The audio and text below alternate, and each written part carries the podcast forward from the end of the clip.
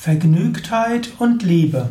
Ein Eintrag im Yoga Vidya Lexikon der Tugenden, eine Ausgabe des Liebe Podcast von www.yoga-vidya.de.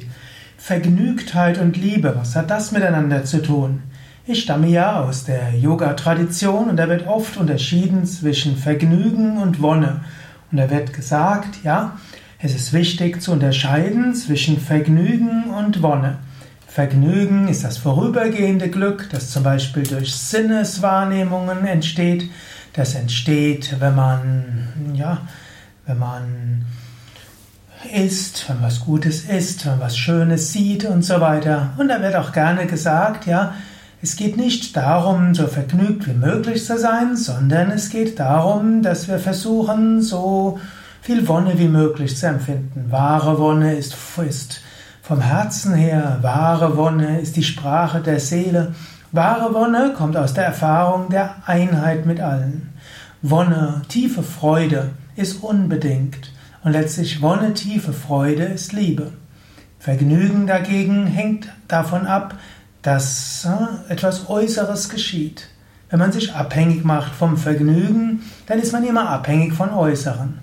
Und so ist wahre Liebe über Vergnügen hinausgehend. Dennoch gilt auch, Liebe und Vergnügtheit gehören auch zusammen. Gerade zum Beispiel in der persönlichen Liebesbeziehung ist es wichtig, dass man miteinander Spaß hat, dass man miteinander Vergnügen hat, dass man zusammen lachen kann, dass man zusammen schöne Dinge erlebt. Und daher, Vergnügtheit ist nicht so weit weg von Liebe, wie man so denkt. In Wahrheit sind wir ja sowieso alle eins. In Wahrheit sind wir im Herzen verbunden. Wenn du zu einem Menschen tiefe Liebesbeziehungen aufrechterhalten und vertiefen willst, ist es gut, schöne Erfahrungen miteinander zu machen. Ja, gemeinsames Leid verbindet, ja, auch zueinander stehen in Momenten der Gefahren und der Schwierigkeiten verbindet, aber eben auch gemeinsam Vergnügen zu haben verbindet auch.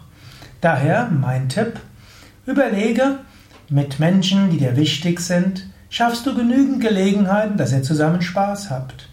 Ja, sowohl mit einem Partner, deiner Partnerin, ja, macht ihr Dinge, die euch gegenseitig Vergnügen bereiten.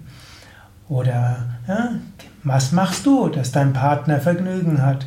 Sagst du deinem Partner, deiner Partnerin, was dir Vergnügen bereitet? Oder auch mit Mutter und Vater. Es geht nicht nur darum, immer nur die Krankheiten zu eruieren und zu überlegen, welche Heilung da sind. Überlege, wie könnt ihr zusammen vergnügte Minuten oder Stunden verbringen? Oder selbst mit Kollegen oder mit deinen Mitarbeitern. Ja, überlege, wie könnt ihr zusammen Vergnügen haben?